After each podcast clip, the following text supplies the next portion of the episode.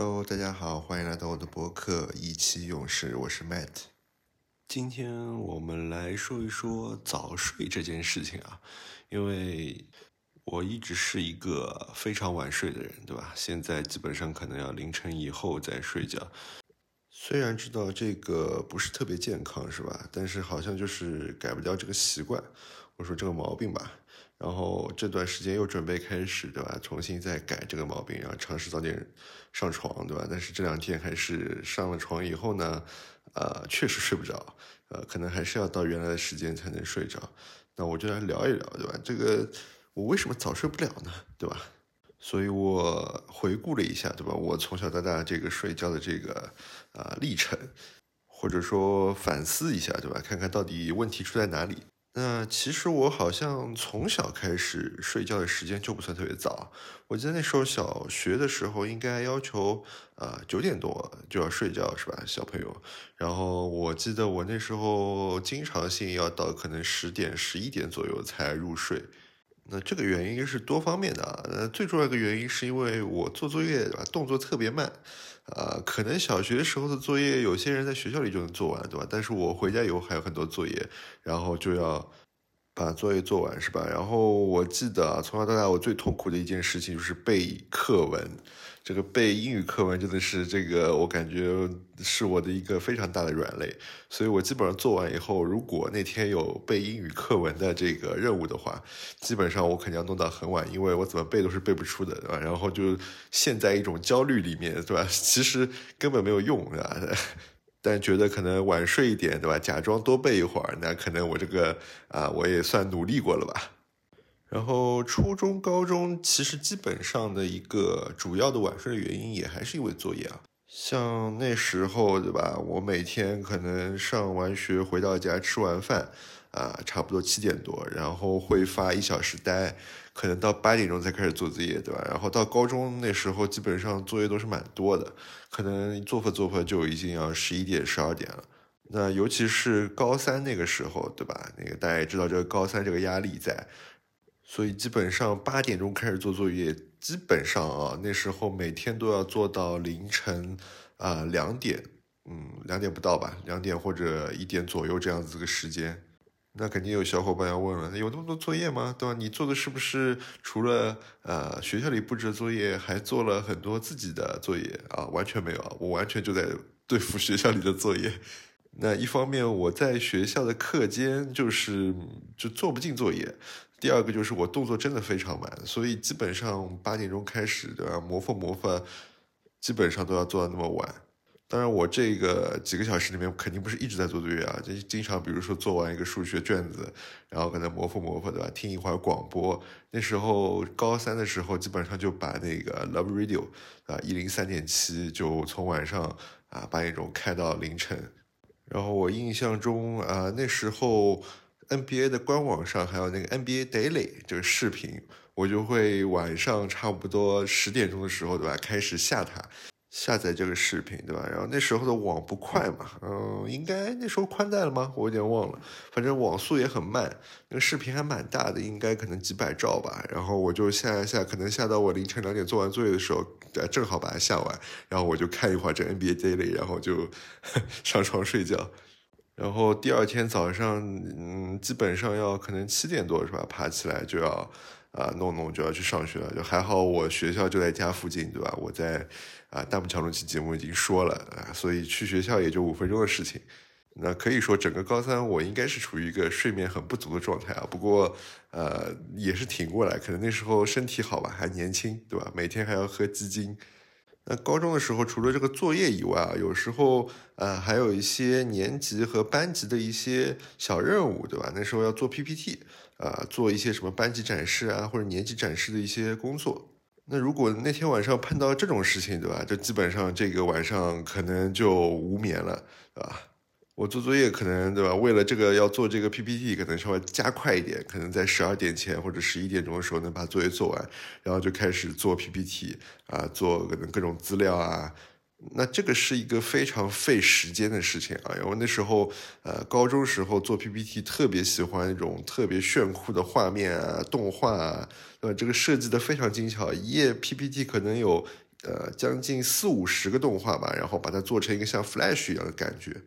就我现在回过头来看我当年做的一些 PPT 啊，有些其实想法还是很超前的，就放到现在其实也不过时。但是那时候的审美肯定还没有达到特别高的一个水准，呃，还是更多的比较接近于小朋友的那种审美。但因为高中这种啊炫酷的动画 PPT 实在是太折磨，做的太多了，所以我慢慢从大学开始做 PPT 的风格或者做一些展示资料的风格都是非常极简。啊，基本上动画的数量是非常少的，纯粹是靠啊画面的比例啊去把这个 PPT 做得好看一点。我高中的时候还有一个特别有趣的事情啊，或者说啊一个习惯嘛，就是每周六晚上进入深夜的时候，对吧？就是我。呃，这一周对吧？数学天赋最好的一个时候，啊，这不知道是一种迷信啊，还是一种习惯。就是那时候，就每周六晚上的深夜，差不多十一十二点钟，我开始做数学卷子，就做的非常的顺利。任何我原来可能做不好的题目，都能在那个晚上得到解决。呃，但是我的数学能力确实不行啊，所以 这也有可能是一种对吧？自我的心理保护机制，一种安慰。然后那时候还要练钢笔字啊，我记得初中还是高中的时候，对吧？就是誊写这个钢笔，啊，我觉得这个是怎么说呢？就最没有意义的事情了，对吧？我写了这么长时间，我的字还是不行。但那时候这个作业必须完成嘛，对吧？然后我就会把这个作业放在基本上深夜的时候，然后那时候会，呃，在那时候我的电脑还有一个 CD 光驱嘛，然后在里面放那个古典乐。然后一边放古典乐，一边就是誊写这个钢笔字，所以也会弄到很晚，基本上可能写完已经一点钟左右了，然后就上床睡觉。那当然还逃不开一件事情，就是背英语课文，对吧？啊，还要背语文课文，啊，实在是太痛苦了。呃，我反正觉得作业这件事情啊，是我整个学生生涯最痛苦的一件事情。我现在工作以后，我每天都是很快乐的原因，就是说我不用做作业了。所以可以看出，这个学生时代主要是因为这个作业的原因，是吧？让我有了这个晚睡的这个习惯。那到了大学，对吧？基本上做作业这是不是我的困扰了，对吧？我反正我的学术水平也比较一般，对吧？做作业基本上就图书馆可能做到十点钟，做不出就做不出了，然后可能啊，对吧？借鉴一下，借鉴一下。但大学会有非常多的社团活动也好啊，班级的一些任务也好啊，呃，基本上也会非常晚睡。比如说学院的活动，对吧？就需要做一些视频，那可能就啊一个月的时间就可能特别晚睡，基本上每天剪视频要剪到三四点，或者说直接啊就通宵了啊。然后学院有一些活动，什么宝马日啊、奔驰日啊，各种。活动的这个筹备啊，或者说做一些准备，都是非常的啊需要时间的，而且时间非常赶，对吧？所以那时候经常去学院通宵。印象比较深的就有一次是宝马日吧，好像反正一个什么活动的时候，然后就跟啊我们四个非常要好的小伙伴就在学院的那个里面通宵啊，一边听苏打绿跟五月天的歌，对吧？一边做事，然后做到啊三四点可能有点困了，那就趴在桌子上睡一会儿，然后再起来再继续做。那大学的生活真的是非常丰富多彩的，所以就是你很难早睡，你知道吗？就是说。基本上晚上都有可能会有一些活动啊，你可以去参加。然后那时候我们在嘉定校区的时候，对吧？就经常性啊会在我们那个嘉定新天地啊夜聊，对吧？关于夜聊这件事情啊，真的是我可以开一期节目专门讲一讲啊，这个实在是太有趣了这件事情。所以一聊可能就聊到了啊凌晨两三点，那甚至可能就不回宿舍了，对吧？就在那边聊天。呃，所以我基本上都是我们宿舍最晚睡的那个，要么就是夜聊晚回去了。要么就是在那边剪视频啊，或者说做一些其他的工作啊，反正我肯定不是在做作业，对吧？啊，当然，如果是真的是要考试前啊，那肯定也是要复习到很晚的。我觉得大学可能是一个人这个体力啊、精力各方面最均衡、最好的一个时候了，所以那时候基本上通宵啊，或者说很晚睡啊，也不会有太大的这个反应。那实在精神不行了，第二天上课还能睡觉吗？对吧？反正大学期间的这种晚睡啊，这种习惯基本上都是很丰富的啊，你不会觉得就有什么问题，因为你就是啊有很丰富的夜生活可以过。那到工作以后，我基本上还是维持着差不多零点钟睡觉这样子一个习惯。啊，那时候刚开始工作的时候，每天晚上早上乘地铁，对吧？要乘一个半小时，所以基本上都是凌晨睡了以后，早上啊六点钟迷迷糊糊，对吧？就被叫起来，然后去乘地铁，在地铁上继续睡，所以睡眠还是很充分的。那后来有段时间啊，工作特别繁忙的时候，啊，基本上可能要晚上啊工作到九点钟左右吧。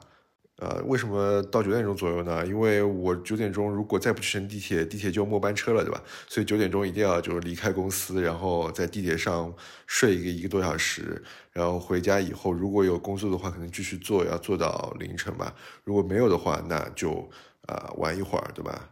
然后所以回去以后，基本上啊，我妈都会给我准备点夜宵，对吧？可能鱼汤啊或者什么的。那吃完以后可能就已经十一点多了，那肯定要消化一下吧，对吧？还要玩一下，对吧？工作一天这么累，肯定要玩点游戏啊，或者说啊看点其他的小视频什么的。所以弄 o 弄 e 可能啊十二点肯定是还不会睡的，那到一点多吧，然后睡着以后，那继续第二天六点多爬起来，啊一个半小时的地铁在地铁上补一觉，然后到公司呢继续上班，然后周而复始。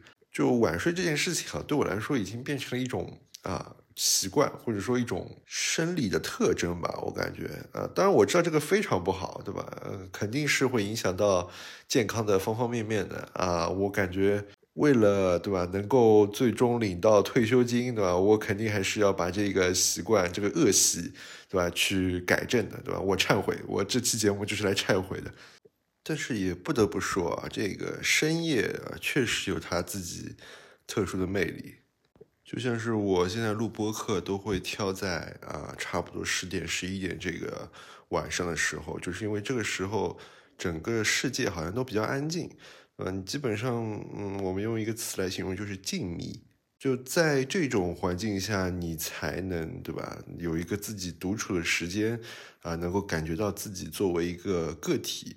对吧？活在这个世界上，其实白天其实是非常吵闹的，对吧？这个世界，啊，我们基本上就算是工作一样，对吧？基本上，如果你上班时间你想好好的做一个 PPT 啊，或者做一份资料，都很有可能静不下心来，或者说被一些会议啊、一些别人来找你啊所打断。那只有基本上啊六七点了，大家都下班差不差不多了，对吧？你才能进入自己那个我们叫心流的这样一个模式，对吧？能够把这个。啊，你要做的东西啊，迅速而且做的质量非常高的把它做完。那深夜就是有这种魅力在啊，就像是对吧？以前有一段时间说那个网易云对吧？这个 emo 这个情绪一般会发生在深夜的，因为那个时候你就是更自我、更遵从自己内心的心灵的感觉，所以这种跟自己独处的时光真的是让你特别想去珍惜。那就算你跟朋友在一起的时光对吧？你在深夜大家一起。啊，可能聊聊天的时候，大家都是非常触及内心，或者说非常的真诚的在进行一些沟通，是吧？所以你会感觉非常的舒服，啊，那种聊天的氛围其实是非常让人舒服的。所以像我这种晚睡的人，这一方面就是对吧，无法抗拒对吧？深夜带给你这种独特的这种魅力，这种静谧的感觉。那另外一方面，我觉得还是有一个啊心理上的一个问题。就是你不太想去迎接，对吧？第二天的这个 社会或者这个世界，我觉得这个心态是真的存在的。就有时候你明明也没有什么事情，对吧？然后你就躺在床上刷刷手机，你就不愿意啊把手机关掉，对吧？入睡，因为你就会有一种错觉，感觉哎，我现在这点时间好像都是赚来的，对吧？偷来的。我如果多玩一会儿，对吧？少睡一点，对吧？那我就赚了。大家知道啊，这种忙里偷闲的这种啊时光，对吧？或者这种时间啊，是最让人开心的。然后你一想到的，明天我一觉起来又要面对这些工作啊，这些世界的繁杂，那你整个就会对这个睡觉的这个意义啊 产生一定的怀疑。这个东西是不是啊资本家的工具，对吧？硬让我睡觉，睡完以后第二天继续来卖命啊？我开玩笑的啊。我还是非常喜欢睡觉的，是吧？尤其是比如说凌晨一两点睡，第二天早上可以十点十一点起来，那个感觉还是非常好的。但大多数情况，对吧？我早上还是要很早起来工作的。那随着这个年纪，对吧？也慢慢上来了啊，自己身体可能也没有办法再去承受每天睡这么少的时间。我觉得啊，出于健康的考虑，对吧？为了能领到退休金啊，还是这个目的啊，我一定要早点睡啊。录服录服已经十一点半了，对吧？啊，不能再录了啊，我我要去睡觉了，好吧？我这期节目就作为一个我的忏悔啊，我要开始从从那个今天开始开始早睡，好吧？那谢谢大家收听这一期的节目啊，我们明天再见吧，拜拜。